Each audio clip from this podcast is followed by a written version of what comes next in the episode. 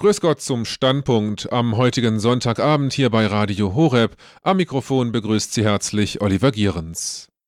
Liebe Schwestern und Brüder, und deswegen gilt es auch dafür, für diese 100 Katholikentage, die mitgeholfen haben, dass wir als Kirche in Deutschland unseren Weg so gehen, dass wir die Wirklichkeit des Menschen nicht aus dem Blick verlieren, dass wir Dank sagen für diese 100 Katholikentage und darauf hoffen, dass noch viele folgen werden. Soweit der Vorsitzende der Deutschen Bischofskonferenz, Kardinal Reinhard Marx, in seiner Abschlusspredigt. Der 100. Katholikentag ist also vorbei. Heute Vormittag kamen noch einmal rund 20.000 Menschen zu einer feierlichen Abschlussmesse auf dem Augustplatz in der Leipziger Innenstadt zusammen. Dann traten auch sie den Heimweg an. Wir wollen in dieser Sendung noch einmal zurückblicken auf die Themen, die diesen Katholikentag bestimmt haben, auf die Diskussionen über den Weg der Kirche in der heutigen Zeit, und natürlich die Diskussionen über aktuelle gesellschaftliche Themen, allen voran die Flüchtlingskrise, die uns ja seit Monaten beschäftigt. Am Donnerstag, dem Fronleichnamsfest, ging es offiziell los. Der Katholikentag in Leipzig war seit über 20 Jahren der erste in den ostdeutschen Bundesländern, in einer Stadt, in der über 80 Prozent der Menschen zu keiner christlichen Kirche gehören und gerade mal 4 Prozent katholisch sind. Und eine weitere Besonderheit, das gastgebende Bistum hat zurzeit keinen Bischof. Der bisherige Bischof Heiner Koch wechselte im letzten Jahr nach Berlin. Dennoch war es Erzbischof Koch, der den Katholikentag am Donnerstag, dem Fronleichnamsfest, eröffnet hat. Wir hören nun noch einmal seine Eröffnungsansprache. Ja, liebe Schwestern und Brüder, liebe Zuschauerinnen und Zuschauer, wie kam es zu dem Thema, seht, da ist der Mensch. Das Thema ist ja das Ergebnis unseres Prozesses der Vorbereitung. Und diese Vorbereitungszeit war eine Schule des Sehen Lernens. Alles fing an mit der Frage, schaffen wir das als relativ kleines Bistum? Wie wird die Ökumene sich zu uns stellen, ein Jahr vor 2017? Werden sie es mittragen? Was wird die Stadt Leipzig, was wird Sachsen dazu sagen, wo wir hier vier Prozent Katholiken sind? Werden sie Weltoffenheit und Herzlichkeit beweisen? Bedenken über Bedenken. Dann kam das Wort sehen. Sieh das doch mal anders an. Es kommt auf den Standpunkt an. Sieh doch mal, wie viele Punkte dafür sprechen. Und wir haben den Mut gefasst, eine andere Sichtweise auf den Weg zu legen. Das Wort sehen war da. Mut und Zutrauen waren gewachsen. Wir fingen an, über das Thema nachzudenken. Wir wollten ein Thema haben, das Gläubige und Nichtgläubige, Christen und Suchende, Atheisten und Agnostiker verbindet. Und das ist die Sorge um und die Hoffnung auf den Menschen. Und wir sprachen mit den Menschen, lernten den Menschen sehen. Was ist der Mensch? Steuerzahler, ein erforschbares Wesen, was ist der Mensch, der Flüchtling? Was ist der Kranke, der Sterbende, der Ungeborene? All das diskutierten wir an all den Jahren und das Thema war klar. Es ist der Mensch, das Geheimnis des Menschen, der Mensch seiner Würde und Größe. Und wir lernten verschiedene Sichtweisen zu sehen und plötzlich sahen wir, dass diese unterschiedlichen Sichtweisen reich machten. Wir lernten voneinander. Und wir Christen fingen an, über das Wort nachzudenken, das Wort des Pilatus an die Menschenmenge vor seinem Palast seht, da ist Christus, der Mensch. Und Gott im Menschen und der Mensch hier in Gott. Und wir lernten uns auszutauschen über, was Gott und Glaube für uns bedeutet und was Christus für uns bedeutet. Und plötzlich wurde ein Christ für den anderen zum Optiker, zur Sehbrille, zur Hilfe. Und wir sahen den weiten Horizont über uns offen. Plötzlich war das Thema wirklich ein Stück Evangelium. Da war es plötzlich da. Die Seeschule des Glaubens Rechte und Linke, Junge und Alte, Kranke und Gesunde. Wir lernten voneinander alles in einem anderen Licht zu sehen. Das als Bereicherung. Kirche als Seegemeinschaft. Was wäre das für ein Katholikentag, haben wir uns damals gesagt, wenn man dort in diesen Tagen miteinander, mit den Menschen hier in Leipzig, den Christen, den Evangelischen, den Katholischen, wenn man lernen, miteinander sehen zu lernen, Gott und den Menschen. Was wäre das für ein Katholikentag? Was wird das für ein toller hundertster Katholikentag? Soweit der Berliner Erzbischof Heiner Koch, der zuvor als Bischof von Dresden-Meißen auch für die Stadt Leipzig zuständig war. Sie hörten seine Eröffnungsansprache zum Katholikentag an diesem Donnerstag. Ein Grußwort der besonderen Art gab es zur Eröffnung des Katholikentages. Kein geringerer als Papst Franziskus schickte eine Videobotschaft an die Teilnehmer, und zwar auf Deutsch. Was der Papst den Katholikentagsteilnehmern gesagt hat, das hören wir nun. Liebe Brüder und Schwestern, herzlich grüße ich euch alle, die ihr an unserem Katholikentag in Leipzig teilnehmt. Ich freue mich, dass ihr in so großer Zahl gekommen seid. Ihr wollt den Menschen in Leipzig und in ganz Deutschland zeigen, dass ihr aus der Freude des Evangeliums lebt.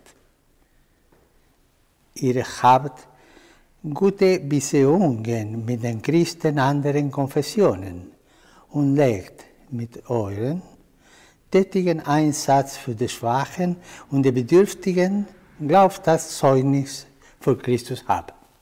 Seht, das ist der Mensch. Unser, unter diesem Leitwort habt ihr euch versammelt. Das seid sehr schön, worauf es ankommt. Es ist nicht das Machen oder der äußere Erfolg, der zahlt, sondern die Fähigkeit, stehen zu bleiben, ihn zu schauen, aufmerksam zu sein gegenüber dem Mitmenschen und ihm zu geben, was ihm wirklich fehlt. Jeder Mensch sehnt sich nach Gemeinschaft und nach Frieden. Er braucht ein friedliches Zusammenleben. Aber das kann nur wachsen, wenn wir auch für den inneren Frieden in unserem Herzen sorgen. Viele Menschen leben in einer stetigen Hast. Deshalb neigen sie dazu, alles um sich herum zu überfahren. Das wirkt sich auch auf die Art und Weise aus, wie sie die Umwelt behandelt. Es geht darum, sich mehr Zeit zu nehmen und den ruhigen Einklang mit der Welt und der Schöpfung wieder zu gewinnen, aber auch mit der Schöpfer. Suchen wir in der Betrachtung und im Gebet immer mehr Vertrautheit mit Gott zu erlangen Ganz allmählich werden wir dann entdecken, dass er unser Wohl will. Er will uns glücklich sehen, voller Freude und Gelassenheit. Wer die vertraut mit Gott, recht aus unsere Barmherzigkeit an. Wie der Vater liebt, so lieben auch seine Kinder. So wie er barmherzig ist, sind auch wir berufen, einander barmherzig zu sein. Lassen wir uns von Gottes Barmherzigkeit auch in einer guten Beichte anrühren, um immer mehr barmherzig zu sein wie der Vater. Seht, das ist der Mensch. In unserer Gesellschaft erleben wir so oft den geschundenen Menschen. Wir sehen, wie andere über der, den Welt seines Lebens befinden und ihn in Alter und Krankheit zum schnellen Sterben drängen. Wir sehen, wie Menschen bloßgestellt, hin und her gestoßen und ihrer Würde beraubt werden, weil sie keine Arbeit haben oder weil sie Flüchtlinge sind. Wir sehen hier den leidenden und gemarterten Jesus, der den Blick auf das ganze Ausmaß von Gemeinheit und Brutalität lenkt, das Menschen in dieser Welt erleiden und einander zu fügen. Ich wünsche allen, die in Leipzig versammelt sind und allen Gläubigen in Deutschland, dass sie in ihrem Leben der Stimme der Armen und Zerschlagen immer mehr Raum geben. Unterstützt einander in Austausch von Erfahrungen und Ideen, wie wir die frohe Botschaft Christi zu den Menschen bringen können. Dazu bitten wir um Gottes Beistand, den Heiligen Geist, dass er uns Mut und Kraft gebe, Zeugen der Hoffnung zu sein, die Gott für alle Menschen ist. Und bitte beten auch für mich. Von Herzen erteile ich euch allen, die ihr an diesem Fest des Glaubens der Freude und der Hoffnung bewirkt und an ihm teilnehmt, den apostolischen Segen. Soweit das Grußwort von Papst Franziskus zur Eröffnung des Katholikentages. Was wären solche Katholikentage ohne die zahlreichen Politiker, die sich hier geradezu die Klinke in die Hand geben? Auf Kirchentagen, katholische wie evangelische, treffen Kirche und Politik zusammen. Hier wird um gesellschaftliche Fragen gerungen. So war unter anderem Bundespräsident Joachim Gauck in Leipzig zu Gast. Er ist selbst evangelischer Pfarrer und stammt aus der früheren DDR. Was er den Zehntausenden Besuchern mit auf den Weg gegeben hat, das hören wir nun in seiner Eröffnungsansprache. Ja, ich freue mich, dass ich hier sein kann. Liebe Besucherinnen und Besucher des 100. Deutschen Katholikentags, verehrte Festgäste aus nah und fern, ich freue mich wirklich ganz besonders hier zu sein und zwar natürlich als Bundespräsident, als der bin ich gekommen, aber auch als evangelischer Mitchrist und als ein Mensch, der lange in der evangelischen Kirchentagsarbeit aktiv war. Ich weiß, dass neben den Katholiken viele evangelische Christen hier nach Leipzig zum 100. Katholikentag gekommen sind. Auch viele Menschen anderer Überzeugungen und auch nicht wenige, die irgendwie auf der Suche danach sind, was ihnen im Leben wirklich Orientierung gibt. Eigentlich sind wir das ja alle, Menschen auf der Suche. Wir alle wissen manchmal nicht, wie der Weg weitergeht, wie wir als Einzelne oder als Kirche, als Gesellschaft, wie wir den richtigen Weg finden sollen. Aber die Gemeinsamkeit, die wir an Tagen wie diesen hier erleben können, die trägt und ermutigt, die stärkt uns und lässt uns vielleicht am Ende wieder ein Stück klarer sehen. Schauen wir zurück. Die katholischen Männer, die sich 1848 in Mainz zum ersten Katholikentag getroffen haben, die hätten sich gewiss nicht träumen lassen, was heute und in den kommenden Tagen hier in Leipzig geschieht. Aber eine der wichtigsten Lehren von Jubiläen und Jahrestagen ist ja, dass die Geschichte voll von überraschenden Wendungen ist, die man nicht vorhersehen kann. Das wissen die Leipziger Bürgerinnen und Bürger seit etwa 26 Jahren ganz besonders gut. Aber wenn wir zurückdenken an die Männer von 1848 in Mainz, die hätten zum Beispiel darüber gestaunt, wie aktiv und selbstverständlich beim 100. Katholikentag die Frauen dabei sind und dass sich niemand mehr darüber wundert. Ein wichtiges Ziel des Mainzer Treffens war es, ein Zeichen katholischer Selbstbehauptung zu setzen in einer mehr oder weniger abweisenden Gesellschaft und gegen ein oft feindlich gesinntes Staatswesen. Heute dagegen ist das anders.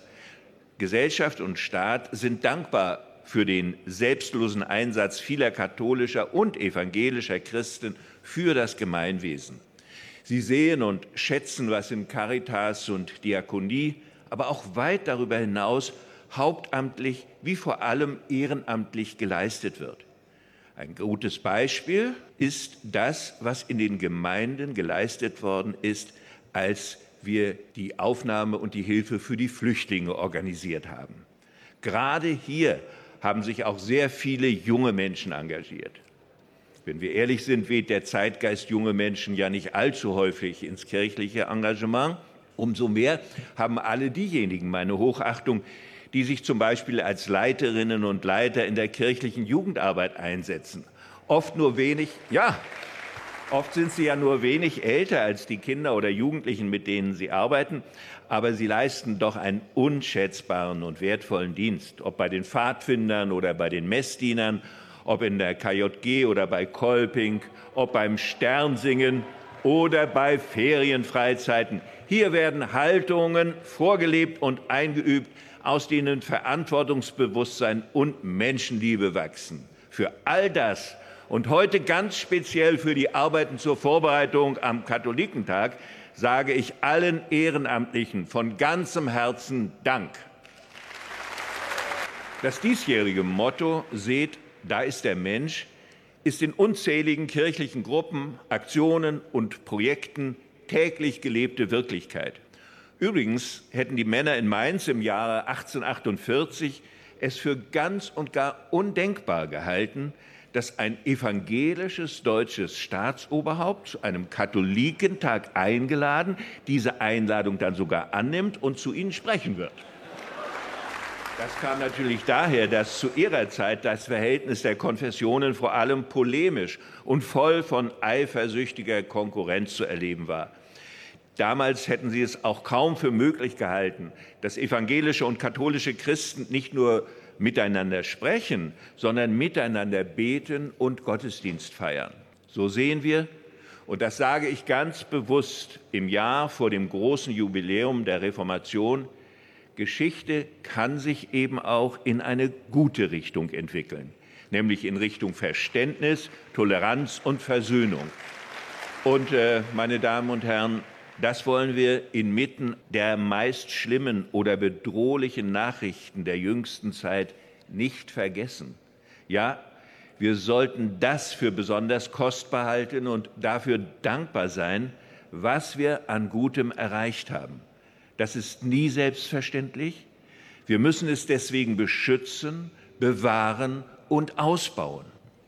Der evangelische Theologe Jürgen Moltmann hat vor kurzem das, was man früher gesagt hätte, biblische Alter von 90 Jahren erreicht. Als eine seiner Maximen zitierte er in einem Interview einen Satz seines Freundes, meines Amtsvorgängers Johannes Rau. Und zwar hieß der Satz so, die Welt liegt im Argen, aber da muss sie nicht liegen bleiben. Nicht wahr? Das gefällt uns. Denn das ist die echte christliche Antwort auf die Nöte der Welt und der Menschen. Christen wissen um die Realität des Bösen in der Welt. Sie sind nicht blind. Christen wissen, dass Menschen schuldig werden können.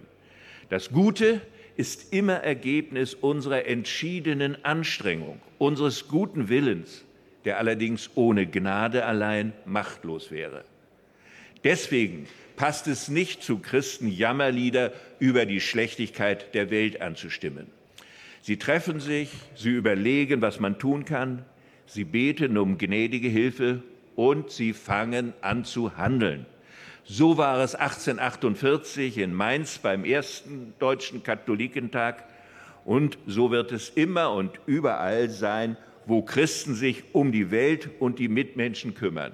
In Leipzig, in Sachsen und überall dort, wo glaubende Menschen einander dabei helfen, diese Welt zu einem besseren Ort zu machen.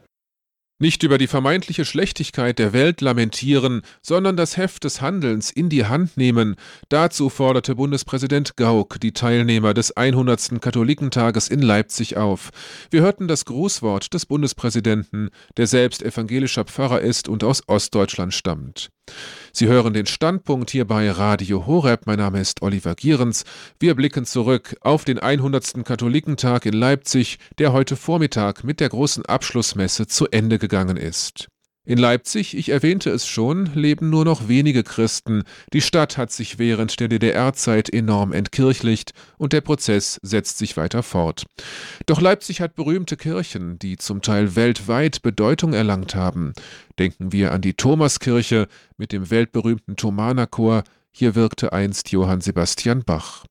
Aber auch die Nikolaikirche hat ihren Platz in den Geschichtsbüchern sicher. Im September 1989 begannen hier die Montagsdemonstrationen, denen sich bald tausende Bürger in anderen Städten der damaligen DDR anschlossen. Die Demonstrationen fanden ihren Gipfel in der friedlichen Revolution und im Fall der Berliner Mauer, die dann zur Wiedervereinigung führte. Die Nikolaikirche steht in Leipzig dafür als Synonym, denn das Friedensgebet in der Kirche war für viele Demonstranten der Ausgang Ausgangspunkt für ihren Protest gegen den SED-Staat. Wie wird in der Nikolaikirche heute an die Geschehnisse vom Herbst 1989 erinnert? Das fragte Brunhild Nelles, den heutigen Pfarrer der Kirche, Pfarrer Bernhard Stief, den sie vor Ort getroffen hat. Bevor wir auf die Rolle der Nikolaikirche bei der friedlichen Revolution vom Herbst 1989 kommen, Pfarrer Stief, erzählen Sie uns doch bitte die Geschichte der Nikolaikirche. Es war ja wohl nicht purer Zufall, dass sich die Menschen gerade in dieser Kirche zum Friedensgebet trafen.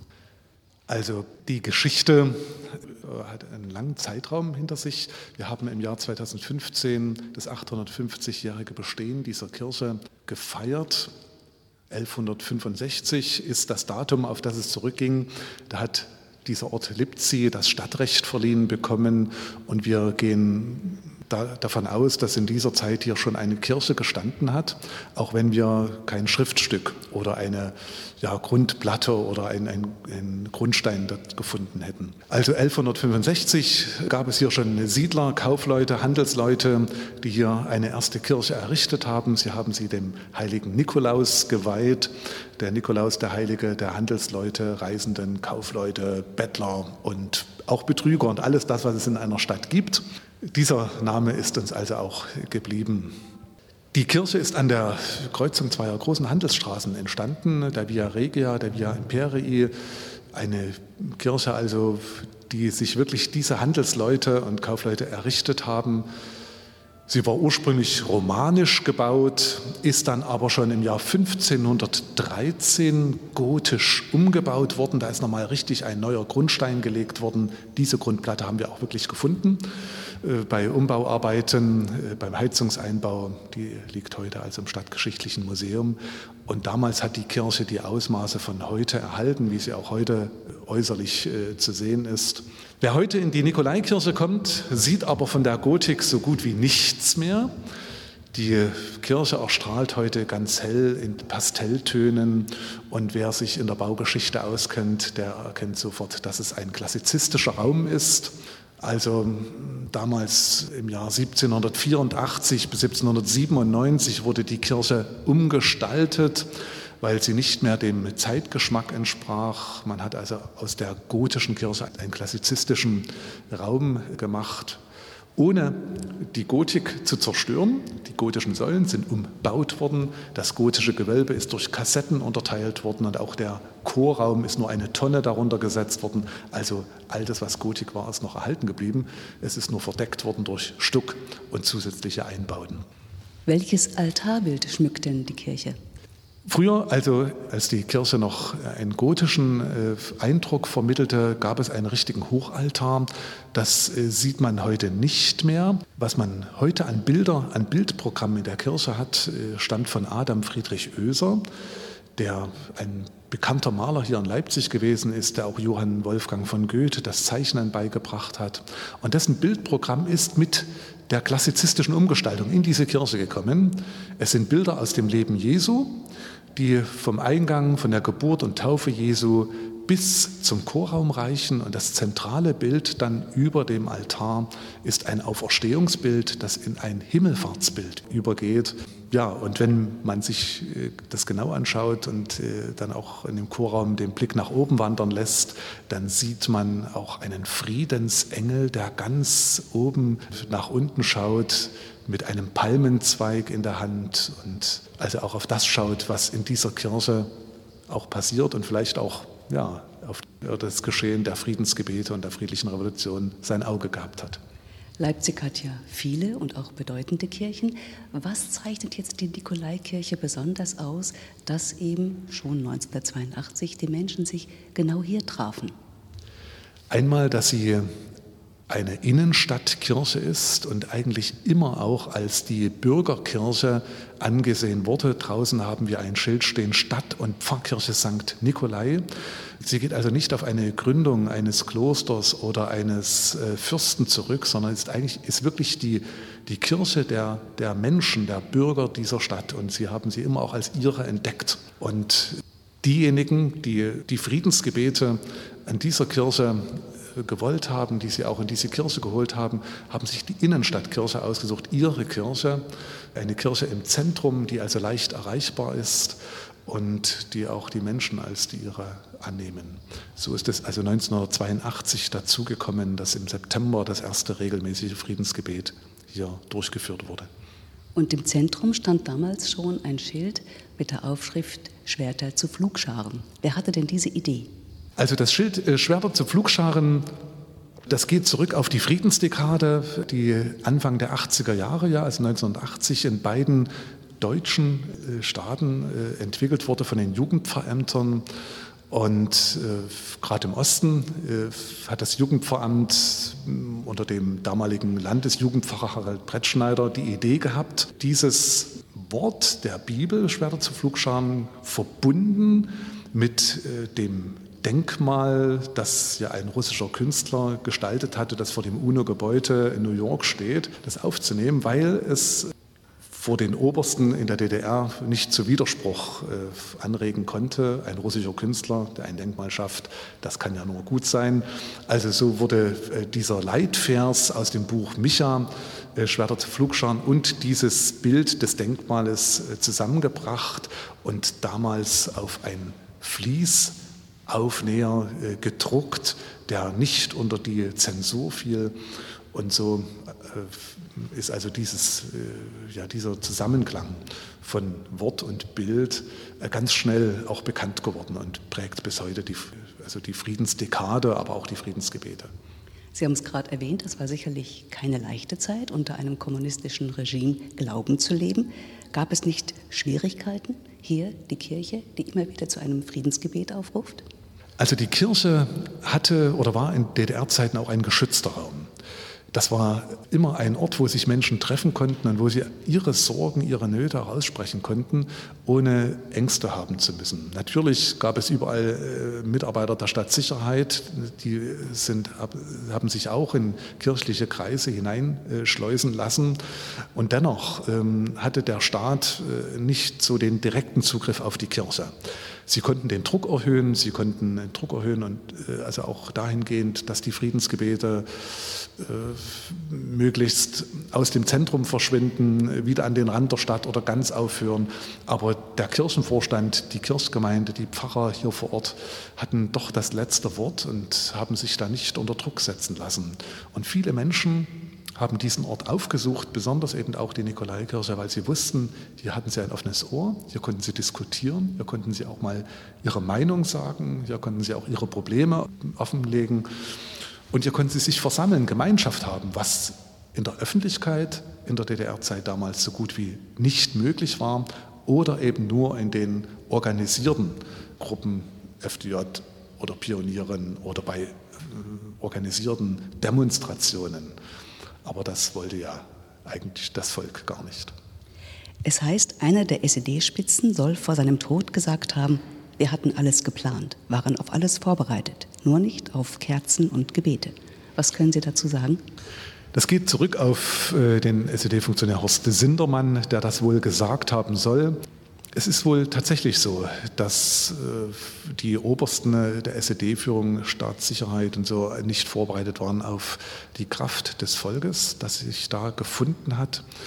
Nun muss man sagen, dass die äh, Friedensgebete hier an der Nikolaikirche ein Baustein waren im Rahmen der ganzen friedlichen Revolution, aber ein wichtiger Baustein. Und mit ihrer Botschaft, biblischen Botschaft, auch Friedensbotschaft mit den Seligpreisungen und äh, den Gleichnissen Jesu, Jesu Friedensethik, ähm, ist auch ein Geist äh, unter die Menschen gekommen, der sich auch auf die dann anschließenden Demonstrationen immer wieder mit ausgetragen oder ausgewirkt hat. Und ähm, von diesem Geist äh, haben am 9. Oktober 1989 einige SED-Funktionäre und geschickte Staatssicherheitsspitzel äh, mitbekommen. Die sollten also damals die Kirche füllen und ähm, möglichst anderen keinen Platz lassen. Und im Nachgang waren sie überrascht über das, was hier in dieser Kirche verkündigt wurde, dass ja hier gar keine Konterrevolution betrieben wurde, sondern eine Friedensbotschaft weitergesagt wurde. Das war denen also völlig unvorstellbar gewesen. Und dann diese Botschaft gemeinsam mit den Kerzen war eine gute Symbiose. Wer eine Kerze in der Hand hält, kann keine Steine werfen. Das Friedensgebet findet auch heute noch statt. Weht da noch der Geist von 1989? In jedem Fall. Wir haben ja wirklich eine lange Tradition, muss ich wirklich sagen. Also seit September 1982 bis heute ununterbrochen jeden Montag Friedensgebete außer immer in den Sommermonaten, das war von Anfang an so, Juli, August war mal eine Pause, aber ansonsten gab es jeden Monat Tag ein Friedensgebet. Das äh, Besondere noch an den Friedensgebeten der Nikolaikirche ist, dass, dass sie immer von verschiedenen Gruppen getragen werden, also nicht nur von einer Gruppe, sondern es sind immer verschiedene. Das waren am Anfang Jugendgruppen, äh, es gab Studentengruppen, es gab Umweltgruppen, es gab äh, eine Bausoldatengruppe, also diejenigen, die die Waffe damals abgelehnt haben und viele andere. Diese haben im Laufe der Zeit immer wieder gewechselt. Es sind heute ungefähr 20 verschiedene Gruppen, die diese Friedensgebete gestalten. Und die von diesem Geist und auch von, diesem, äh, auch von dieser Liturgie her immer wieder geprägt sind, eben ihre Worte der Betroffenheit zu nennen, das, was sie heute traurig macht und empfindsam macht, die Verkündigung als zweiten wichtigen Aspekt, der da hineingehört. Und dann das Gebet, nämlich mit der Hoffnung, das Gebet Fesseln sprengt, so wie wir das 89 erlebt haben. Wann waren Sie das erste Mal bei einem Friedensgebet dabei?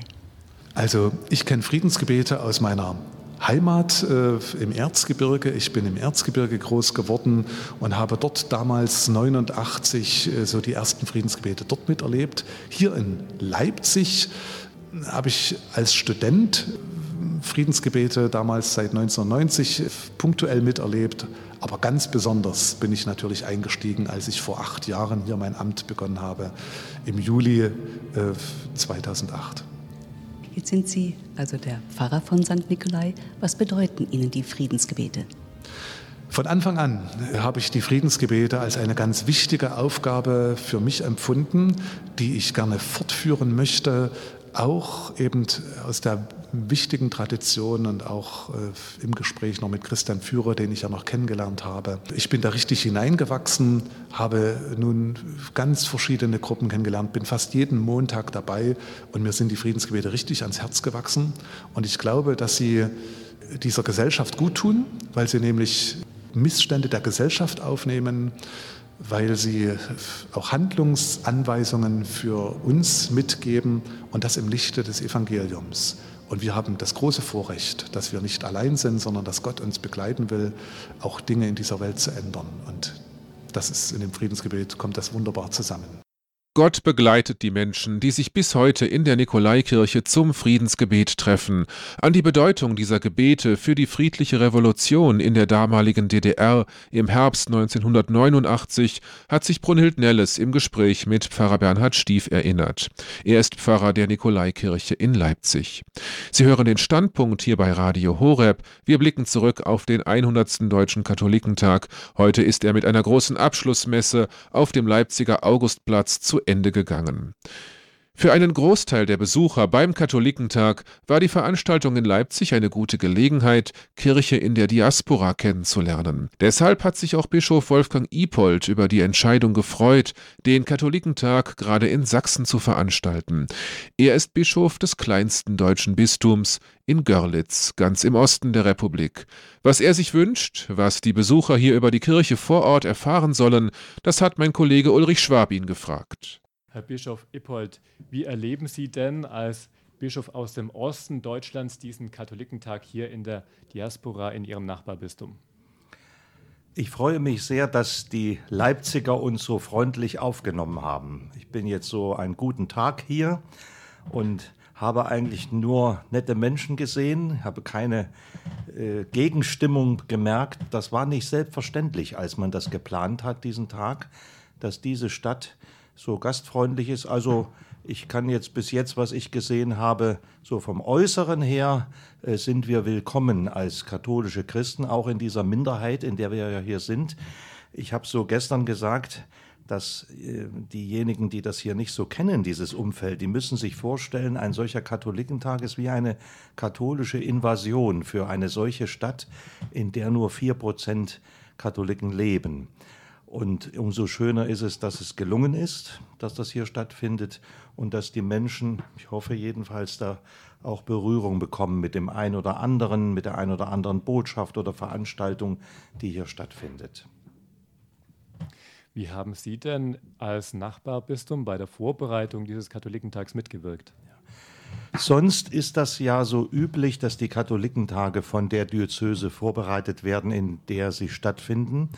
Das ist hier in diesem Fall nicht so gewesen. Es war von vornherein klar, dass ein einzelnes ostdeutsches Bistum das nicht stemmen kann, diese Sache. Und deswegen haben sich die fünf Bistümer im Osten Deutschlands sofort zusammengetan. Es waren im Wesentlichen unsere Seelsorgeamtsleiter und einige Beteiligte, die das gemeinsam vorbereitet haben. Denn wenn man nur denkt an die viele, an die große Zahl der Helfer, die benötigt werden, oder auch an andere Dienste, die geleistet werden müssen. Und das war, also man muss das wirklich so sagen, denke ich, ein gemeinsames Werk der fünf Diözesen. Natürlich hat die Hauptlast das Bistum Dresden getragen, weil das ja nun alles hier vor Ort stattfindet. Der Katholikentag ist ja sicherlich auch ein Zeichen der Solidarität der Kirche deutschlandweit mit der Situation bei Ihnen in der Diaspora.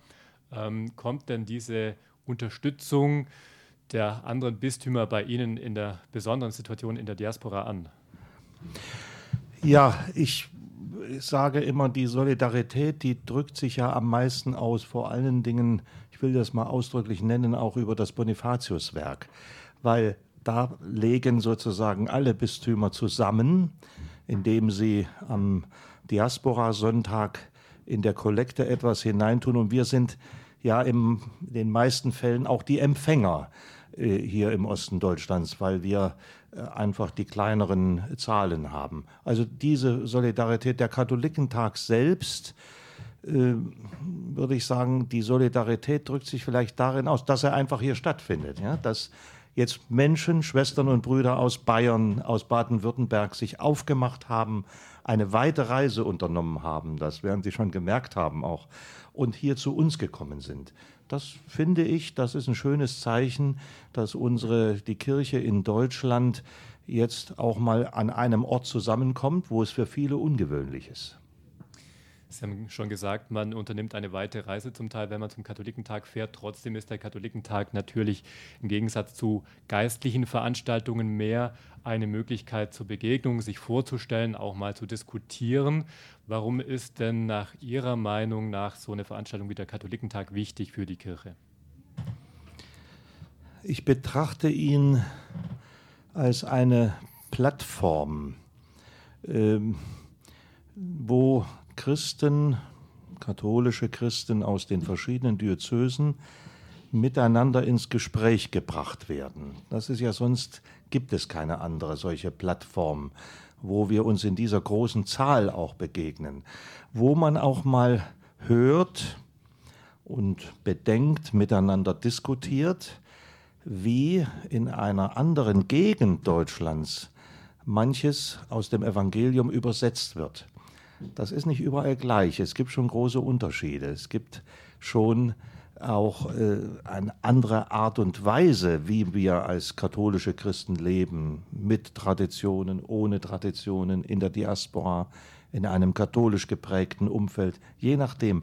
Und das kommt auf einem solchen großen Treffen zum Austausch, auch in den Foren, denke ich, da hört man wie der andere denkt, wie er spricht, wenn man sich zu Wort meldet.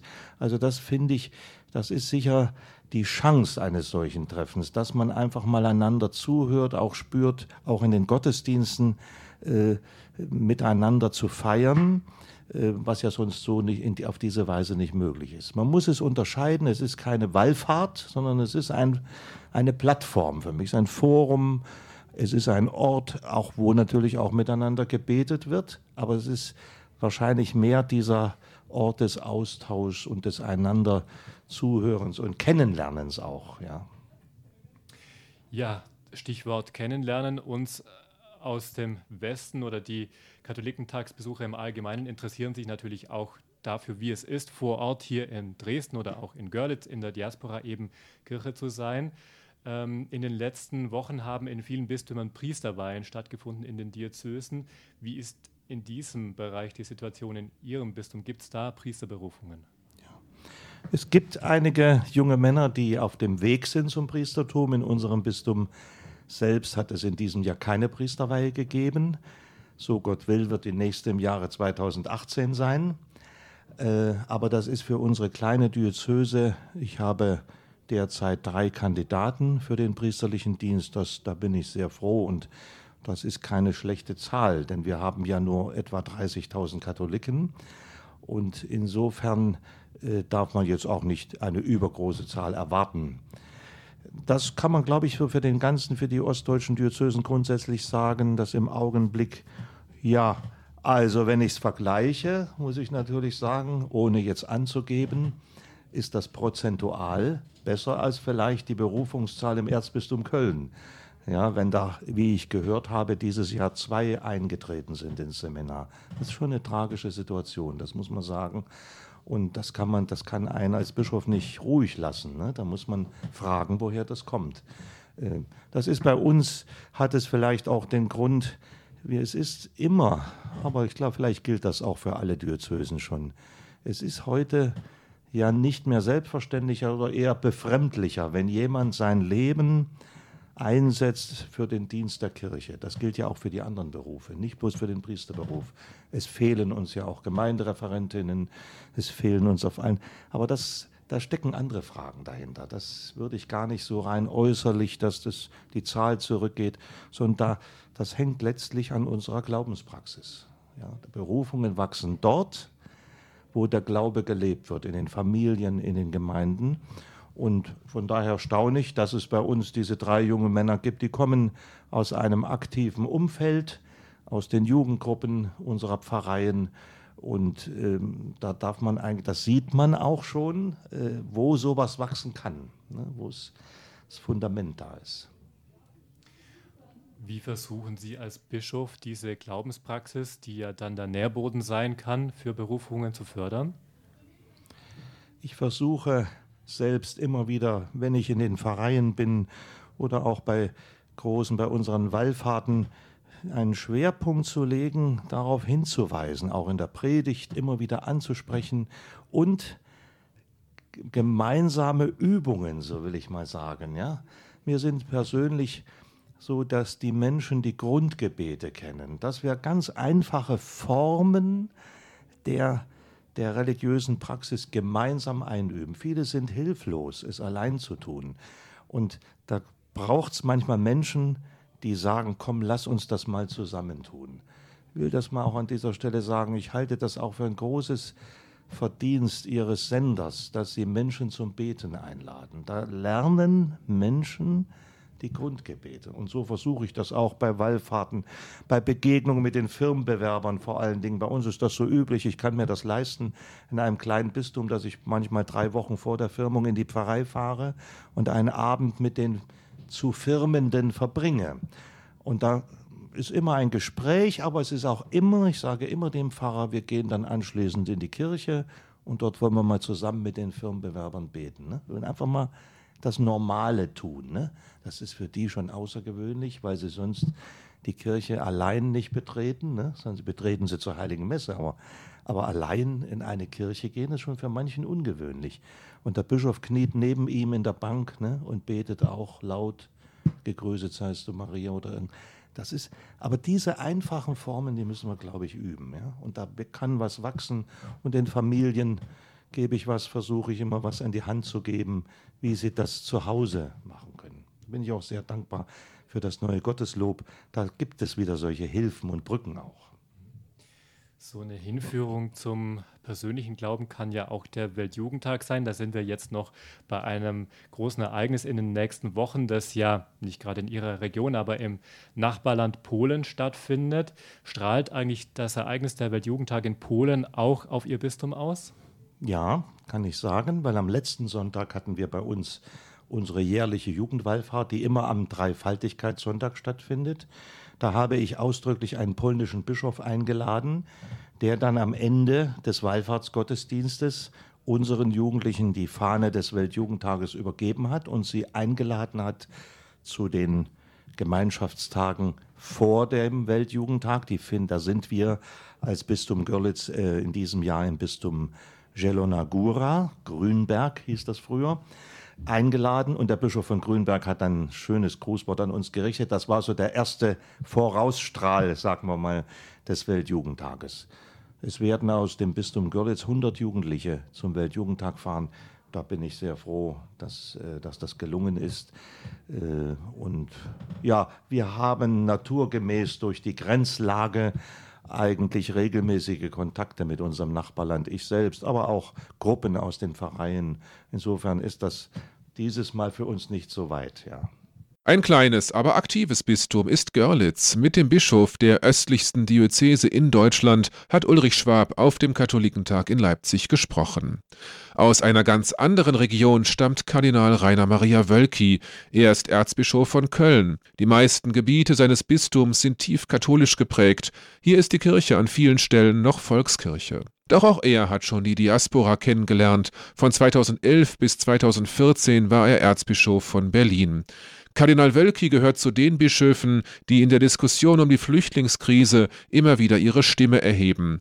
Am vergangenen Donnerstag hat er bei der Fronleichnamsprozession in Köln wieder einmal ein sichtbares Zeichen gegen das Verdrängen setzen wollen. Ein acht Meter langes Flüchtlingsboot diente als Altar an einer Station bei dieser Prozession. Es sollte ein Mahnmal sein für die tausenden ertrunkenen Flüchtlinge, die auf dem Weg nach Europa auf dem Meer ums Leben gekommen sind. Aber auch die Integration der angekommenen Flüchtlinge in Deutschland liegt dem Erzbistum Köln am Herzen. Dort werden bei der Aktion Neue Nachbarn Flüchtlinge im Bistum gefördert und unterstützt. Patrick Kotschwara hat Kardinal Rainer Maria Wölki auf dem Katholikentag in Leipzig getroffen und mit ihm über den Umgang mit Flüchtlingen gesprochen. Welches Zeichen wollten Sie setzen mit dem Flüchtlingsboot vor dem Dom? Ja, wir wollten darauf aufmerksam machen, nachdem wir im vergangenen Jahr die Aktion hatten 23.000 Glockenschläge für diejenigen, die seit dem Jahr 2000 im Mittelmeer auf der Flucht das Leben verloren haben dass dieses Sterben nicht beendet ist, dass dieses Sterben im vergangenen Jahr weitergegangen ist und es weit über 3000 Menschen waren, die im letzten Jahr wiederum auf ihrer Flucht vor Krieg und Terror ihr Leben dort verloren haben. Und deshalb müssen wir wirklich alles dafür tun, dass diese Menschen und die Ursachen, die sie veranlassen, auf Flucht zu, zu gehen, dass wir das auf gar keinen Fall äh, aus dem Blick verlieren und dass wir uns dafür einsetzen müssen, dass endlich Frieden geschaffen wird im Syrien und Frieden geschaffen wird im Mittleren Osten und natürlich, dass auch in den afrikanischen Ländern, wo viele darauf warten, nach Europa zu kommen, dass dort Bedingungen geschaffen werden, die Menschen Teilhabe gewährt am Wohlstand, so wie wir ihn hier auch in Europa kennen. Was haben Sie mit Ihrer Aussage gemeint? Wer Mensch im Mittelmeer ertrinkt, lässt, lässt Gott ertrinken. Ja, ähm, wir sind als Menschen Ebenbilder Gottes und Gott hat sich so sehr mit uns identifiziert, dass er seinen Sohn sagen lassen kann, was ihr dem geringsten meiner Schwestern und Brüder getan habt, das habt ihr mir getan. Gott ist bei den Ärmsten der Armen, er ist bei jedem Menschen und dort, wo Menschen, wie gesagt, in Not sind, wo sie eben im Mittelmeer um ihr Leben kämpfen. Da ist Gott, der um sein Leben kämpft. Aufgrund dieser engen Verbindung. Man kann nicht mehr vom Menschen reden, ohne von Gott zu reden. Und man kann nicht von Gott reden, ohne nicht auch vom Menschen zu reden. Gott und Mensch gehören zusammen. Und dort, wo der Mensch unterdrückt, wo er ausgebeutet wird oder wo er im Mittelmeer dabei ist zu ertrinken, da ist es im letzten Gott, der mit ertrinkt. Sie haben die Aktion Neue Nachbarn gestartet, um die Flüchtlinge zu unterstützen. Welche Angebote gibt es in diesem Rahmen? Ja, wir haben im Erzbistum Köln ganz breit gefächert diese Aktion gestartet. Sie wird getragen von unseren Gemeinden. Über 20.000 Frauen und Männer und Kinder sind bei dieser Aktion mit tätig in ganz unterschiedlichen Bereichen. Äh, in der Hausaufgabenhilfe, in den Aufgaben, Kinder zur Bildung äh, heranzuführen, bei der Beschaffung von Kindergartenplätzen, bei der Beschaffung von Wohnraum. Gemeinden stellen Wohnungen oder Fahrhäuser zur Verfügung. Sie bieten ihre Räume an, damit sich Flüchtlinge treffen können. Es geschieht die Begleitung zu den Ämtern und, und, und. Und im Erzbistum bieten wir ich weiß nicht, über hunderte von Sprachkursen an, die äh, kostenfrei sind. Und wir haben gerade und sind gerade dabei, ein großes Wohnprojekt zu starten an St. Pantaleon, wo wir ein ehemaliges äh, Seniorenzentrum jetzt so herrichten, dass dort äh, christliche Flüchtlinge äh, Wohnraum finden können, gerade in der ersten Phase. Und ähm, ein zweites Flüchtlingsprojekt, ein integratives Wohnprojekt starten wir jetzt im Sommer mit Baubeginn in Köln-Kalk, wo ehemals ein Klarissenkloster gewesen ist und wo ein Integration, ein integriertes Wohnprojekt von Flüchtlingen und Kölner Bürgerinnen und Bürgern äh, ins Leben gerufen wird. Wie wird diese ganze Aktion finanziert? Wir haben im Erzbistum gegenwärtig äh, circa 16 Millionen Euro zur Verfügung gestellt. Geld, das hier vor Ort eingesetzt wird, Geld, womit wir übrigens auch Projekte vor Ort im Irak zum Beispiel in Wohnprojekten mit äh, unterstützen. Ähm, das äh, tun wir seitens des Erzbistums und darüber hinaus sind unsere Gremien, unsere Gemeinden aufgerufen, zum Beispiel über Gelder, die in den Caritas-Fonds in den Gemeinden gegeben sind, dass sie auch diese Gelder dafür einsetzen und mit äh, ja, investieren. Aber entscheidend ist, dass Menschen da sind, die ein menschliches, ein barmherziges Herz zeigen, die sich der Menschen annehmen. Und ich spüre, dass darüber Menschen, Gemeinden sich verändern, dass Gemeinden wieder lebendig werden, lebendiger werden und ähm, dem Evangelium, wie gesagt, ein ganz konkretes neues Gesicht geben. Das geschieht gerade über diese Aktion und vor allen Dingen, es geschieht auch in zahlreichen Gemeinden eine neue Glaubensvermittlung. Da fragen zum Beispiel Flüchtlinge, warum tut ihr das? Und manchmal merken Leute, wir können gar nicht so richtig Auskunft geben. Es gibt zahlreiche Gemeinden, wo jetzt Alpha-Kurse ins Leben gerufen worden sind, wo Flüchtlinge gemeinsam mit Gemeindemitgliedern solche Alpha-Kurse besuchen und das, was sie karitativ tun, jetzt vom Glauben her reflektieren und durchdenken.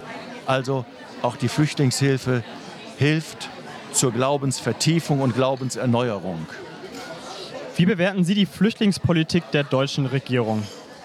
Das ist nicht meine Aufgabe, die Flüchtlingspolitik der deutschen Regierung äh, zu bewerten. Äh, ich glaube, dass da ganz viele äh, engagiert sind und äh, Hilfe leisten. Ich bin zum Beispiel der Bundeskanzlerin sehr, sehr dankbar für das, was sie in den vergangenen Wochen und Monaten getan hat und dass sie auch so standgehalten hat und sich immer wieder dafür eingesetzt hat, dass die Menschen, die wirklich vor Krieg, vor Terror fliehen, dass sie hier bei uns äh, ein Recht haben auf Asyl, dass das, dass das Asylrecht hier nicht ausgehöhlt äh, worden ist. Die Gefahr besteht sicherlich jetzt, dass gerade das individuelle, persönliche Asylrecht, das bei uns von der Verfassung her garantiert ist, durch so Abkommen, wie sie jetzt die EU mit der Türkei geschlossen hat, dass dabei das Asylrecht ausgehöhlt wird. Dagegen müssen wir uns wehren, dagegen müssen wir gerade auch als Kirchen, als Christen ähm, dagegen sprechen und äh, an den Errungenschaften äh, unserer Verfassung äh, festhalten. Herr Kardinal Wölki, der Diözesanrat der Katholiken im Erzbistum Köln sagt, Sterbebegleitung ist Lebenshilfe. Wie ist dies gemeint? Nun, das, das Sterben gehört zum Leben. Das ist im Grunde genommen mit einer der intensivsten Phasen, die unser Leben ausmacht, in dem sozusagen das ganze Leben noch einmal kulminiert, zusammenkommt. Und äh, insofern ist Sterben Leben. Und äh, deshalb ist Sterbebegleitung Lebensbegleitung. Insofern es Hilfen geben muss, die Menschen, die sich in dieser Lebensphase befinden, es ermöglichen, ihr Leben zu einem guten Abschluss zu bringen. Nicht zu einem Abschluss, sondern zu einem Hinübergang. Denn für uns als Glaubende ist, das Leben, ist der Tod ja nicht das Ende, sondern der Durchgang gleichsam wie durch eine Tür von der einen Welt in die andere Welt, in die Welt Gottes hinein. Und dazu bedarf es einer guten medizinischen Betreuung. Dazu bedarf es einer guten palliativmedizinischen, einer schmerztherapeutischen Begleitung. Aber es bedarf eben auch Menschen, die anderen die Hand halten und die Nähe und Zuwendung ihnen zeigen, gerade in dieser letzten oder in dieser entscheidenden Lebensphase und die auch mit einem Wort des Glaubens ihre Nähe zeigen und deutlich machen, dass das Leben jetzt nicht einfach zu Ende ist, sondern dass jeder erwartet ist, von Gott erwartet ist und dass Christus dort steht und darauf wartet, einen jeden in seine Arme zu nehmen. Letzte Frage zum Katholikentag. Kann der Katholikentag ein Beitrag sein, dass Menschen, die hier teilnehmen, auf einem geistlichen Weg oder auf dem Weg der Berufung bestärkt werden? Das erhoffe ich mir natürlich. So ein Katholikentag, das ist ein Treffen ganz unterschiedlicher Leute. Da wird äh, darum gerungen, wie der Glaube gesellschaftsrelevant heute sein kann, wie er äh, Antworten geben kann auf gesellschaftlich herausfordernde Fragestellungen, Problemstellungen. Das ist wichtig, weil wir als Kirche ja nicht einfach nur ein geschlossener Club sein wollen, sondern weil Christus uns nach Ostern in die Welt hinaussendet und wir wollen Gesellschaft und Politik mitgestalten, aus dem Geist des Evangeliums heraus. Das ist das eine. Und darüber hinaus soll natürlich so ein Tag auch uns im Glauben stärken und äh, will natürlich auch dazu helfen, dass wir uns äh, darüber vergewissern, welche Berufung und welche Sendung wir als Christen haben. Christus ist vom Vater gesandt und er sendet uns nach Ostern in die unterschiedlichen Dimensionen des Lebens hinein. Die einen in Politik, die anderen in die gesellschaftlichen Herausforderungen, in Verbände, in Berufe, äh, die wir wahrnehmen müssen, Handwerksberufe oder in äh, äh, Geschäftsbeziehungen hinein und daneben natürlich auch in die Berufungen der Kirche hinein. Und ich wünsche mir, dass hier gerade viele junge Menschen äh, erkennen und erfahren können, dass es sich lohnt, für Gott zu leben und das eigene Leben für Gott, für Christus auf eine Karte zu setzen. In der Berufung als Ordenschrist oder auch in den Berufungen natürlich als Priester, als Diakone. Ich kann dazu nur ermutigen, es gibt nichts Schöneres und nichts Besseres, als für das Evangelium zu gehen. Es geht nichts Schöneres und Interessanteres, als für Christus sein Gesicht zu geben und als Priester zum Beispiel zu leben. Es lohnt sich, für Gott zu leben. Deshalb lohnt es sich auch heute, einer Berufung zu folgen. Das sagt Kardinal Rainer Maria Wölki. Mit dem Kölner Erzbischof hat Patrick Kotschwara gesprochen auf dem Katholikentag am Stand des Erzbistums Köln. Gleich ist es 21 Uhr, wenn Sie uns im Großraum München über die UKW-Frequenz 92,4 empfangen, dann müssen wir uns von Ihnen leider verabschieden, es sei denn, Sie schalten jetzt um auf das Digitalradio DAB+, dann können Sie uns weiterhin hören, 24 Stunden rund um die Uhr.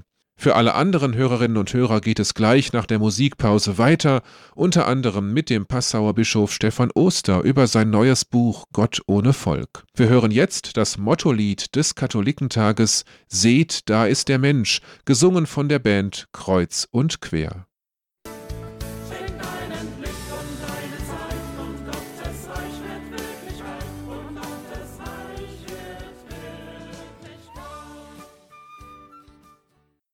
»21 Uhr ist es. Sie hören den Standpunkt hier bei Radio Horeb. Mein Name ist Oliver Gierens. Im zweiten Teil der Sendung blicken wir weiterhin zurück auf den 100. Katholikentag in Leipzig. Diese Großveranstaltung mit mehreren 10.000 Teilnehmerinnen und Teilnehmern ist heute mit einer großen Abschlussmesse zu Ende gegangen.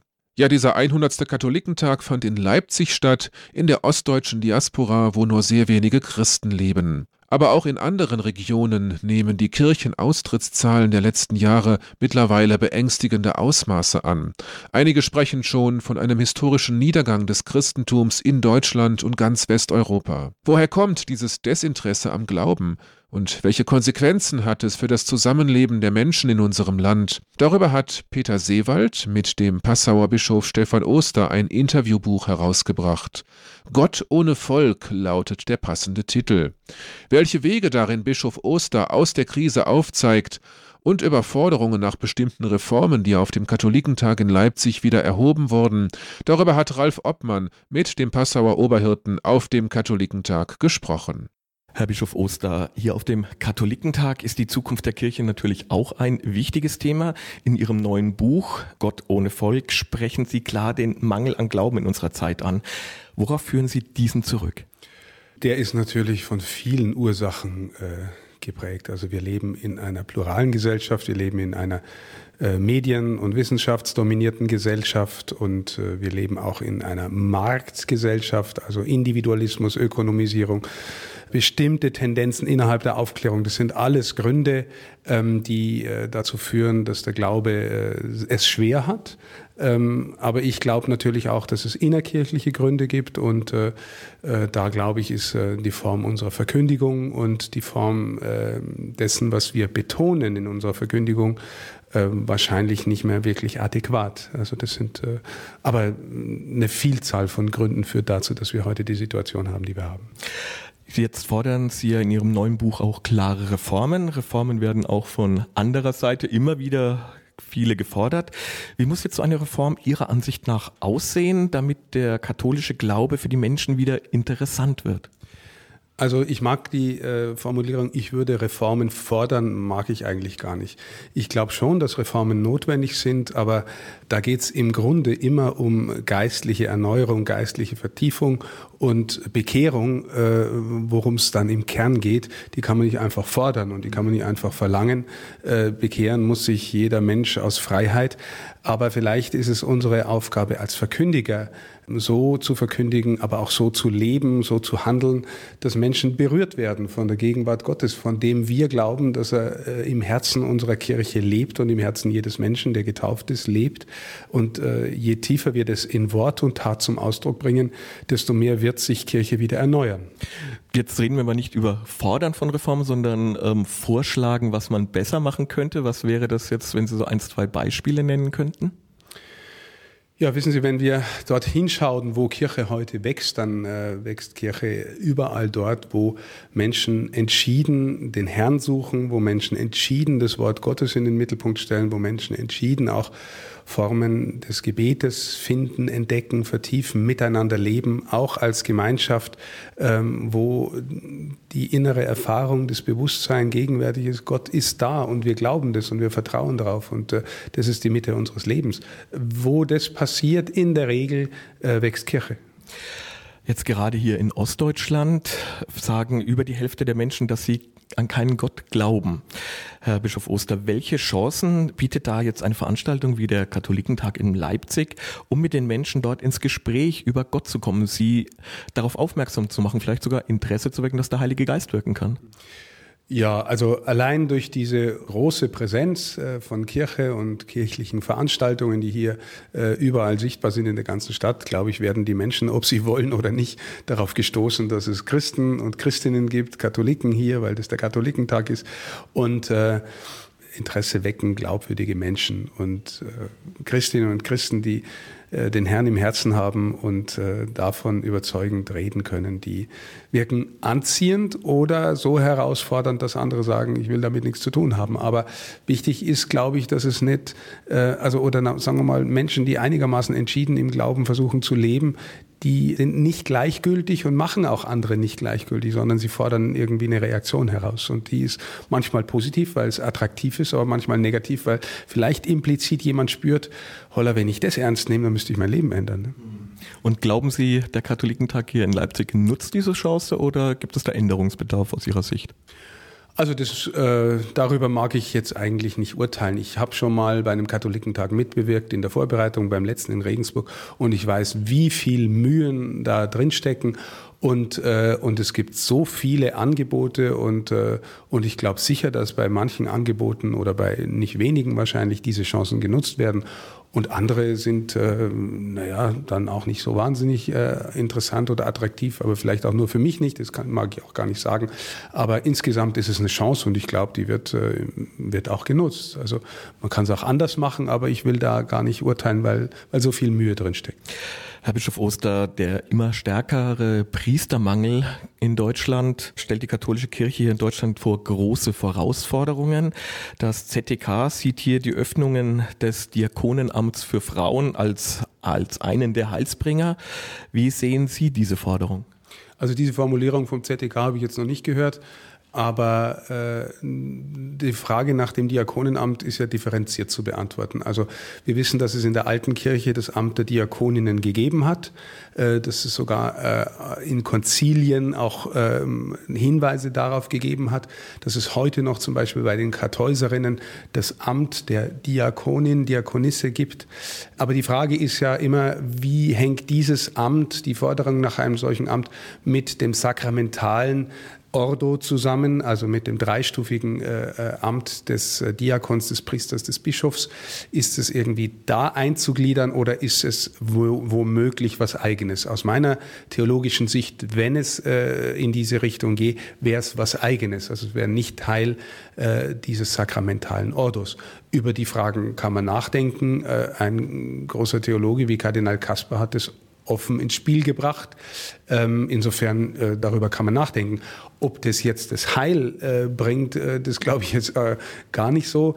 Ähm, ich habe auch eine gewisse Skepsis, wenn das Motiv nach dem Diakonenamt für Frauen, wenn das Motiv zuerst Anerkennung ist und daraus irgendwie ein neues Amt zu machen. Ähm, wissen Sie, es gibt im Kern des Evangeliums ähm, etwas von dem, was ich immer wieder mit Liebe umsonst äh, bezeichne. Der Kern des Evangeliums ist, dass wir äh, in einer Liebe leben sollen, die der des Herrn äh, ähnlich ist oder die aus seiner Liebe letztlich gespeist ist und die ist absichtslos. Und es gibt mal das strenge Wort, äh, dass der Herr zu seinen Dienern sagt, äh, und wenn ihr alles getan habt, sollt ihr sagen, wir sind nur nutzlose Knechte, wir haben nur unsere Schuldigkeit getan. Das heißt, es gibt einen, dass der Christ eigentlich befreit ist zu einer Liebe, die umsonst ist und die nicht dauernd auf Anerkennung zielt. Es ist eher umgekehrt. Wenn sich jemand nicht geliebt weiß, das habe ich gestern auch in der Diskussion gesagt, der sucht nach Anerkennung. Verstehen Sie? Und deswegen, äh, wenn die Forderung äh, nach dem Diakonenamt für Frauen hauptsächlich motiviert ist durch die Sehnsucht nach Anerkennung, dann ist im Kern was verkehrt. Das ZDK fühlt sich ja gerade auch durch die letzte Äußerung von Papst Franziskus, die er beim Treffen der Ordensoberinnen in Rom getätigt hat, in dieser Forderung bestärkt. Wie sehen Sie die Aussage des Papstes, die er bei diesem ja, Interviewgespräch geführt hat? Also der Papst ist ja, das wissen wir, äh, ein sehr spontaner Mensch und ein sehr auf die Menschen zugehender und eingehender Mensch. Das ist ein wunderbarer Zug an ihm. Und er hat, äh, wenn ich das richtig nachvollzogen habe, gesagt, dass man diese Frage, wie das in der alten Kirche war, äh, nochmal überprüfen kann oder soll womöglich und da eine Kommission einsetzen kann. Ähm, ich weiß, dass die Internationale Theologenkommission diese Frage schon mal in einem sehr ausführlichen Dokument, auch genau diese Frage, wie das war, geprüft hat. Ähm, vielleicht hat der Papst es in dem Augenblick nicht präsent gehabt, aber eine, eine Kommission einsetzen, die dann nochmal äh, die Dinge untersuchen kann, äh, ja, kann man gut machen, weil also und vielleicht kommt man dann auch zu einer Lösung, die irgendwie alle zufriedenstellt. Herr Bischof Oster, Sie haben jetzt vor einiger Zeit das Verhältnis von einigen Theologen zum Lehramt bemängelt, die den Glauben immer mehr nur als Wissenschaft sehen und glauben, die Deutungshoheit zu haben gegenüber dem Lehramt. Liegt hier auch einer der Gründe, warum der Glaube immer mehr nur noch als Feld der Wissenschaft und nicht mehr als natürlicher Bestandteil des menschlichen Lebens gesehen wird? Auch da wieder würde ich die Frage nicht genauso formulieren. Der Glaube als Wissenschaft ist eine eine schwierige Formulierung. Die Theologie ist eine Wissenschaft. Und die Frage ist, wie ist die Theologie eine Wissenschaft und wie sehr gehört der Glaube und der gläubige Vollzug in diesen Vollzug von Wissenschaft hinein? Das ist eigentlich die Frage.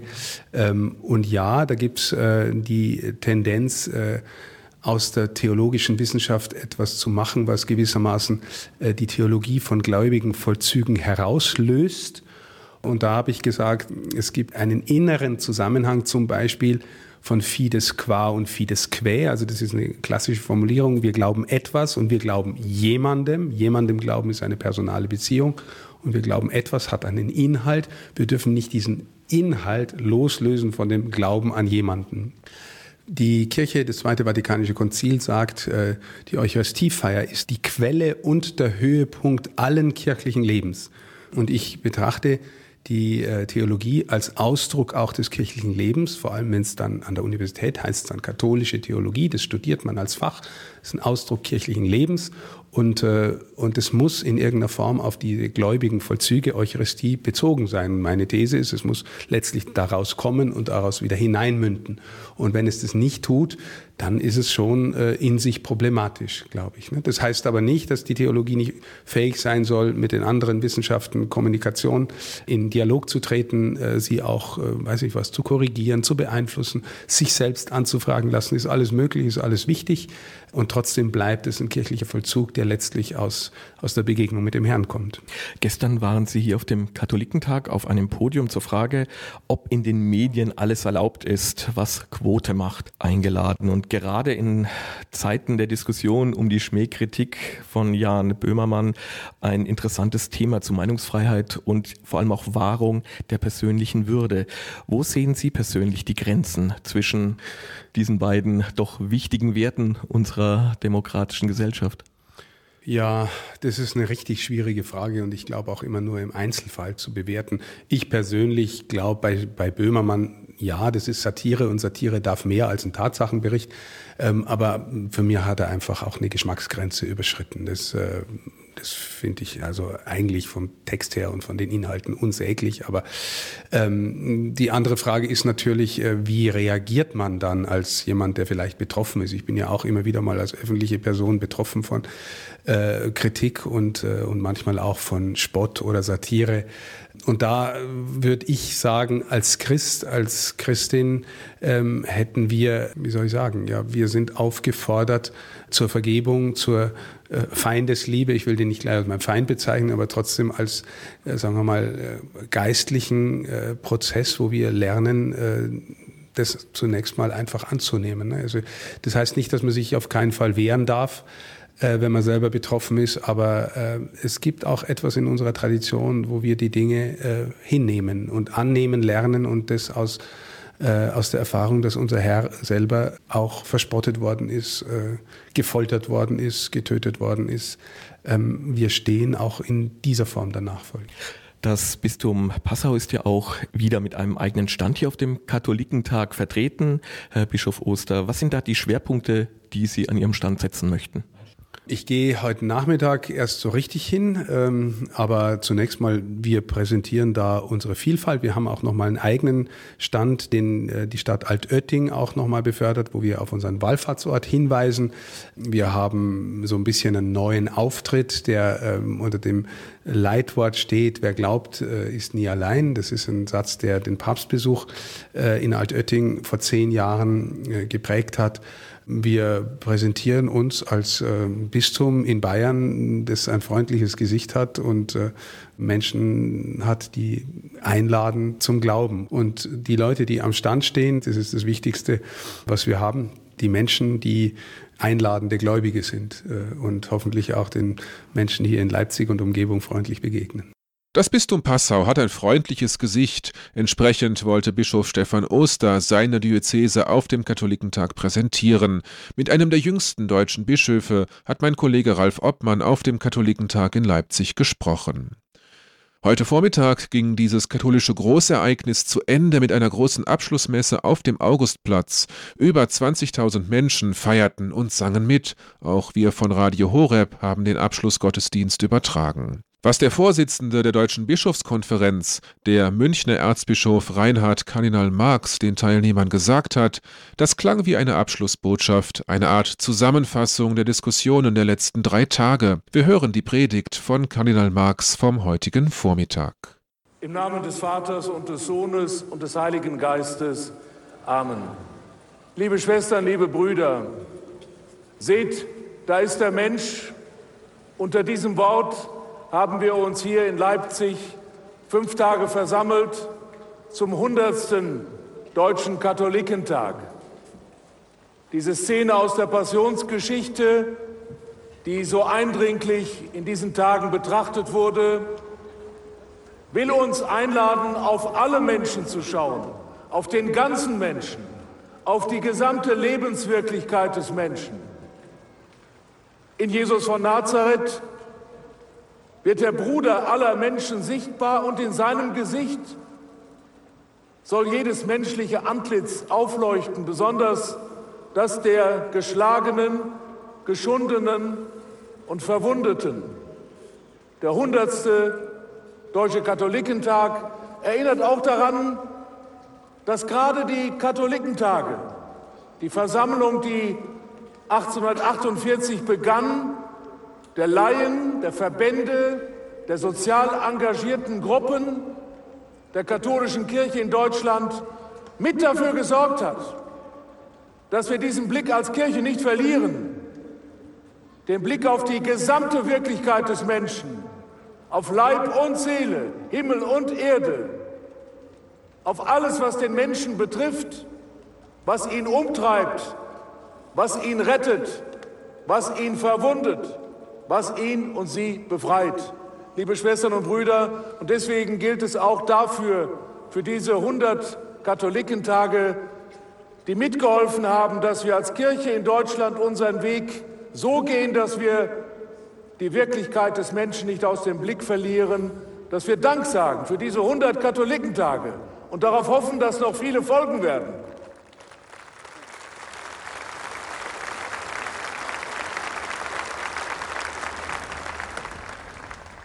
Die Katholikentage sind auch so ein Hinweis darauf, was Papst Franziskus mit den Worten formuliert, wir wollen keine narzisstische Kirche sein, keine, die um sich selber kreist, selbstverliebt, die eigenen Probleme zelebriert, sondern immer wieder eine Kirche, die hinausgeht.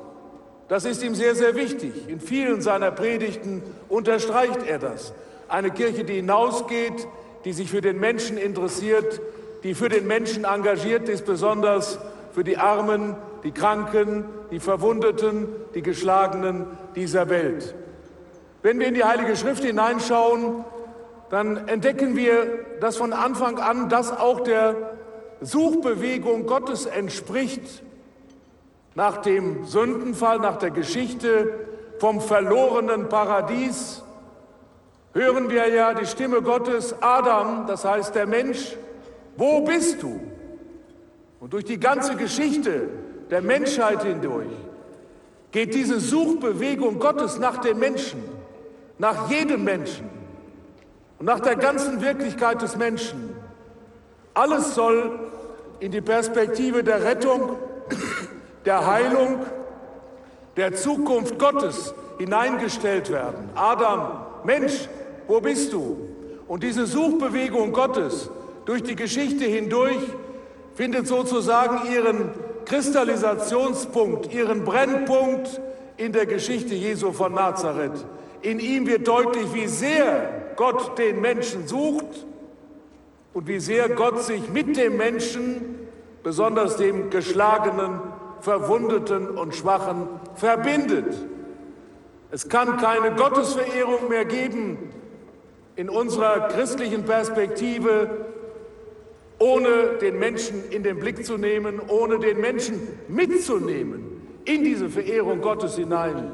Diese große Suchbewegung Gottes, liebe Schwestern und Brüder, ist eine Einladung an die Kirche, an die ganze Gemeinschaft des Glaubens, diese Bewegung mitzumachen, darauf zu antworten. Deswegen ist es immer eine Verkürzung des Evangeliums und der Botschaft Christi, wenn wir versuchen, auszugrenzen, Mauern zu bauen, den Blick auf alle Menschen zu verlieren, nur um die eigene Identität zu kreisen, nur Sorge darum zu haben, wie es mit uns weitergeht, was wird aus mir, was wird aus uns, was wird aus unserer Pfarrei, was wird aus unserer Kirche, was wird aus den Menschen, was wird aus den Menschen, was wird aus der Erde.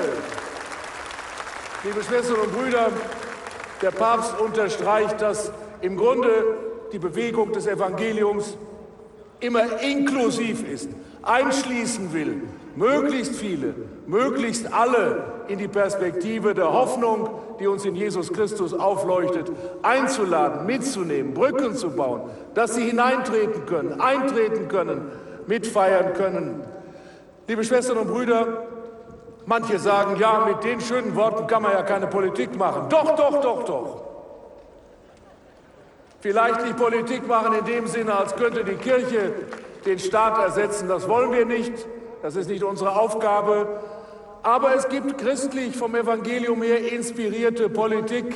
Es gibt die großen Prinzipien vom Evangelium her, die wir eintragen können, auch in die aktuellen politischen Auseinandersetzungen, auch wenn wir nicht auf alle Probleme eine Lösung wissen, weil das auf dieser Welt nicht möglich ist. Aber wir dürfen die Perspektiven nicht aus den Augen verlieren. Und das ist unsere Aufgabe, Politik möglich zu machen, wenn wir auch selber nicht die Politiker ersetzen wollen und ersetzen können. Als Beispiel etwa in der Flüchtlingskrise, die im Augenblick doch so viele umtreibt, dass wir einige Prinzipien festhalten, wo wir nicht rütteln können, wo wir nicht nachgeben können von den Prinzipien des Evangeliums her. Das heißt, wenn jemand an unsere Grenze kommt und in Not ist, dann wird er Menschen und sie menschenwürdig behandelt. Dann bekommt dieser Flüchtling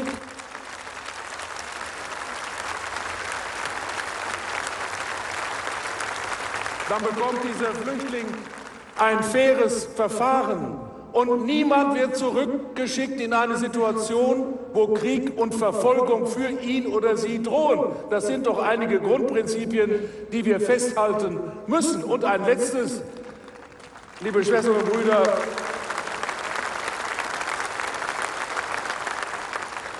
wir müssen alles dafür tun, dafür kämpfen, dafür beten, dafür eintreten, dass die europäische Grenze nicht eine Grenze ist, wo in jedem Jahr mehrere tausend Menschen ertrinken. Das dürfen wir nicht zulassen.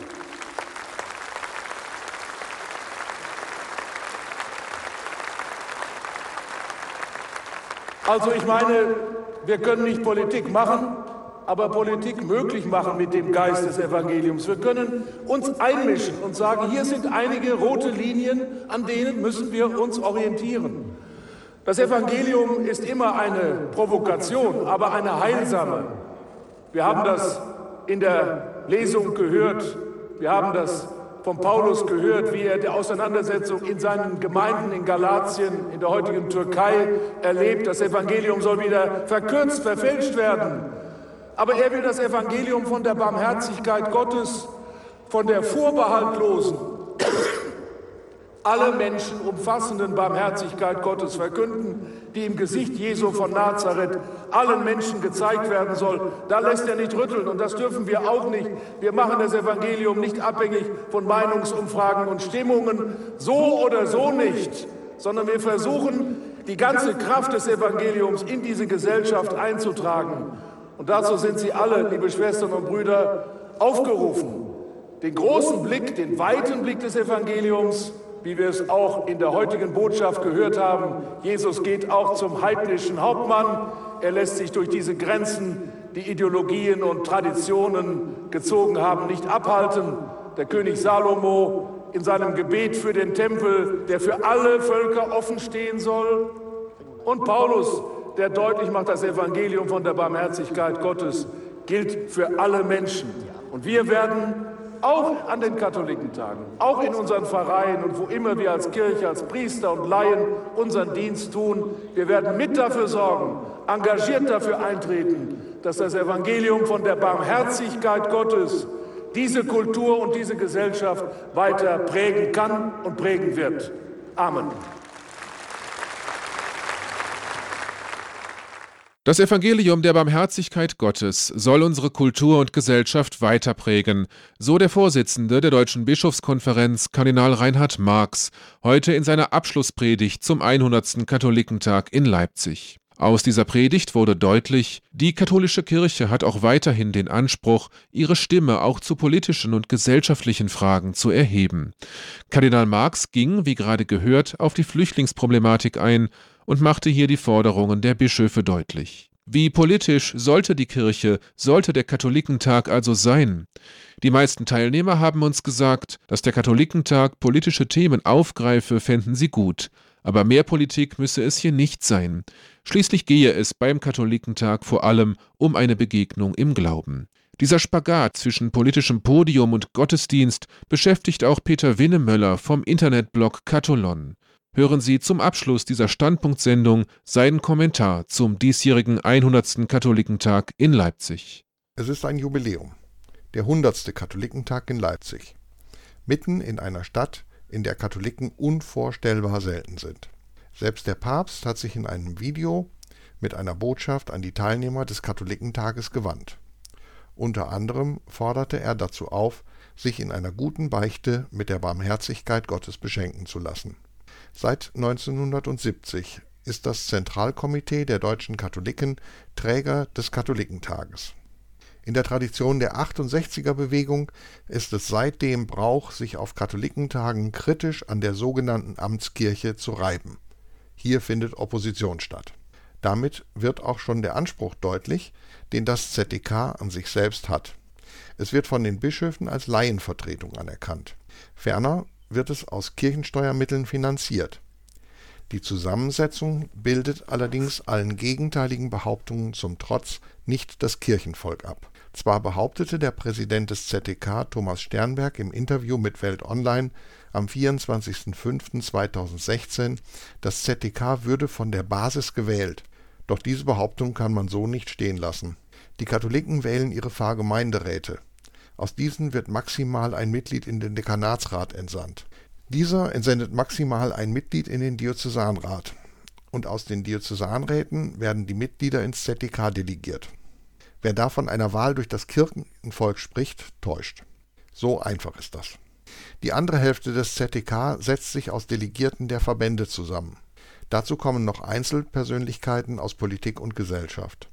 Unterm Strich ist das ZDK in erster Linie eine Versammlung von Funktionären.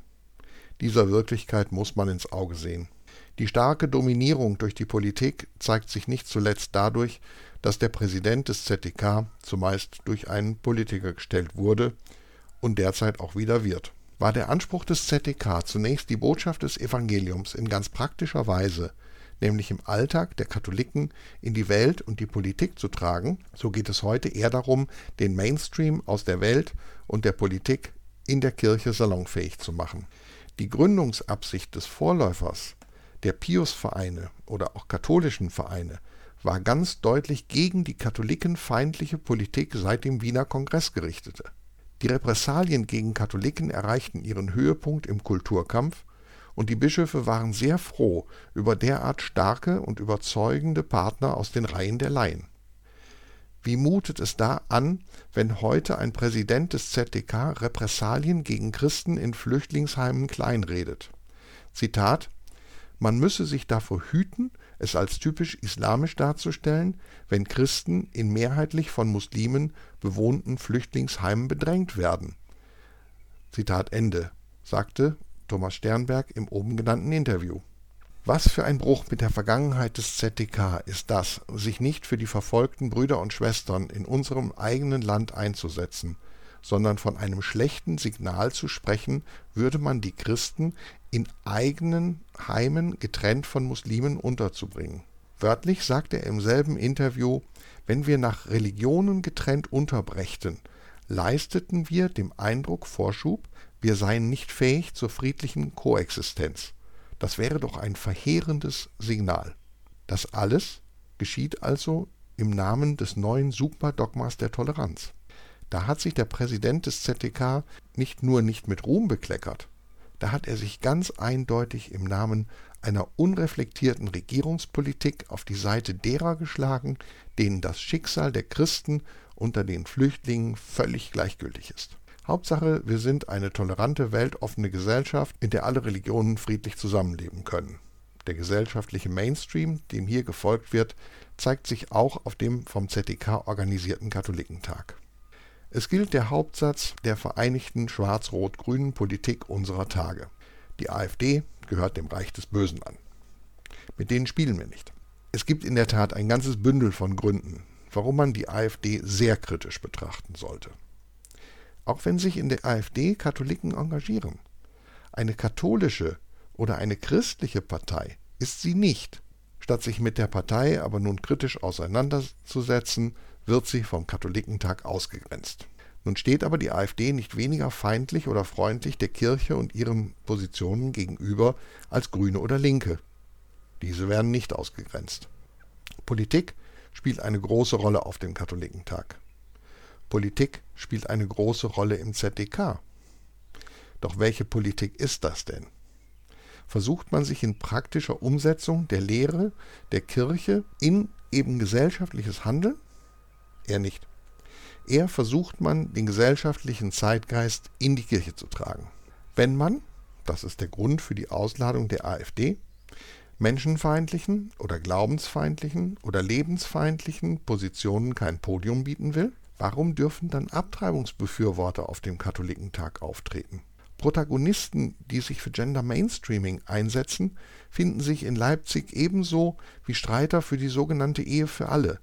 Donum Vitae ist selbstverständlich vertreten, denn diese Organisation, die unter dem täuschenden Deckmantel eine kirchliche Organisation zu sein nach wie vor Beratungsscheine für eine straffreie Abtreibung ausstellt, ist ja aus den Reihen des ZDK gegründet worden Großspurig verkündete der Präsident des ZDK nach seiner Wahl, die Existenz von Donum Vitae werde künftig für die Kirche in Deutschland kein Problem mehr darstellen. Ganz schön dreist. Papst Franziskus bezeichnet die Abtreibung als ein scheußliches Verbrechen. Wie geht das zusammen? In einem Interview mit der Welt pries der Präsident des ZDK den sogenannten Tag der Diakonen am 29. April. Ausgerechnet die heilige Katharina von Siena muss für diese Aktion herhalten. Man fühlt sich bestätigt, weil Papst Franziskus die Rolle der frühkirchlichen Diakonissen prüfen lassen will. Eine solche Prüfung gibt es im Übrigen schon. Die Internationale Theologenkommission hat sich 2002 damit beschäftigt.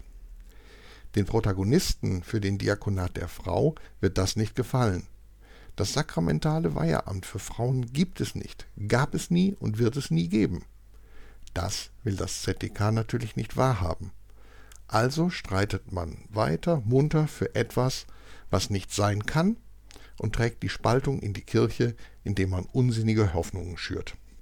Auch das spiegelt sich auf dem Katholikentag wider. Der Journalist Matthias von Gersdorf fragte sich in einem Blogartikel ernsthaft, wie man auf den Aufruf der deutschen Bischöfe, eine Spende für den Katholikentag zu geben, reagieren solle. Kann man das finanziell unterstützen? Es gibt darauf keine eindeutige Antwort. Hier muss jeder mit seinem Gewissen ausmachen, wie damit umzugehen ist. Denn auch das muss man sagen. Auf dem Katholikentag wird gebeichtet. Es wird die heilige Messe gefeiert. Es gibt Angebote für eucharistische Anbetung. Geistliche Gemeinschaften und Bewegungen sind auf dem Katholikentag vertreten. Sie machen dort Angebote, die der Glaubensvertiefung dienen. An Ständen und bei Veranstaltungen, in Vorträgen und Podien können Katholiken und Menschen, die sich für den Glauben der Kirche interessieren, gute Informationen erhalten. Night Fever gibt es auf dem Katholikentag. Eine Fronleichnamsprozession gab es. Das war sicher beeindruckend, in großer Zahl durch die Stadt zu ziehen, die eben an Fronleichnam keinen Feiertag hat. Ein starkes Glaubenszeugnis ist das in einer Umgebung, der der Glaube so fremd ist. Die Wirklichkeit ist eben nicht schwarz oder weiß. Und das gilt auch für eine Veranstaltung wie den Katholikentag. Es gibt viele Veranstaltungen und Angebote, die mehr als nur ein bisschen kritisch zu sehen sind. Da sind eben viele, die auf dem Katholikentag ihr persönliches, oft genug wenig kirchliches Eisen schmieden. Das muss man kritisieren. Da muss auch innerkirchlich ernsthaft drüber gesprochen werden. Denn der Katholikentag in Regensburg hat ja gezeigt, dass es auch anders geht. Es verlangt da etwas Mut vom einladenden Bischof, die Grenzen aufzuzeigen. Dann funktioniert das auch. Wer sich nicht scheut, an Massenveranstaltungen teilzunehmen, mag also ruhig zum Katholikentag fahren. Der nächste ist 2018 in Münster. Man mag mit offenen Augen hinfahren und sich mit seiner Kritik nicht zurückhalten. Es kann auch ein Glaubenszeugnis sein, den Funktionären klarzumachen, dass man sich von ihnen miserabel vertreten fühlt. Denn mich vertritt nicht das ZDK, eine Parole, die sich immer wieder durchs Internet verbreitet. Ist zwar ganz nett als Polemik, mit der Wirklichkeit hat das nichts zu tun. Solange das ZDK von den Bischöfen als Vertretung der Laien anerkannt und finanziert wird, solange ist es unsere Vertretung. Solange manche Vertreter im oben aufgeführten Sinn im Dissens mit dem Lehramt der Kirche sind und stattdessen den politischen Mainstream vertreten, muss Einspruch von Katholiken gegen das ZDK und gegen Missstände auf dem von ihm organisierten Katholikentag erlaubt sein.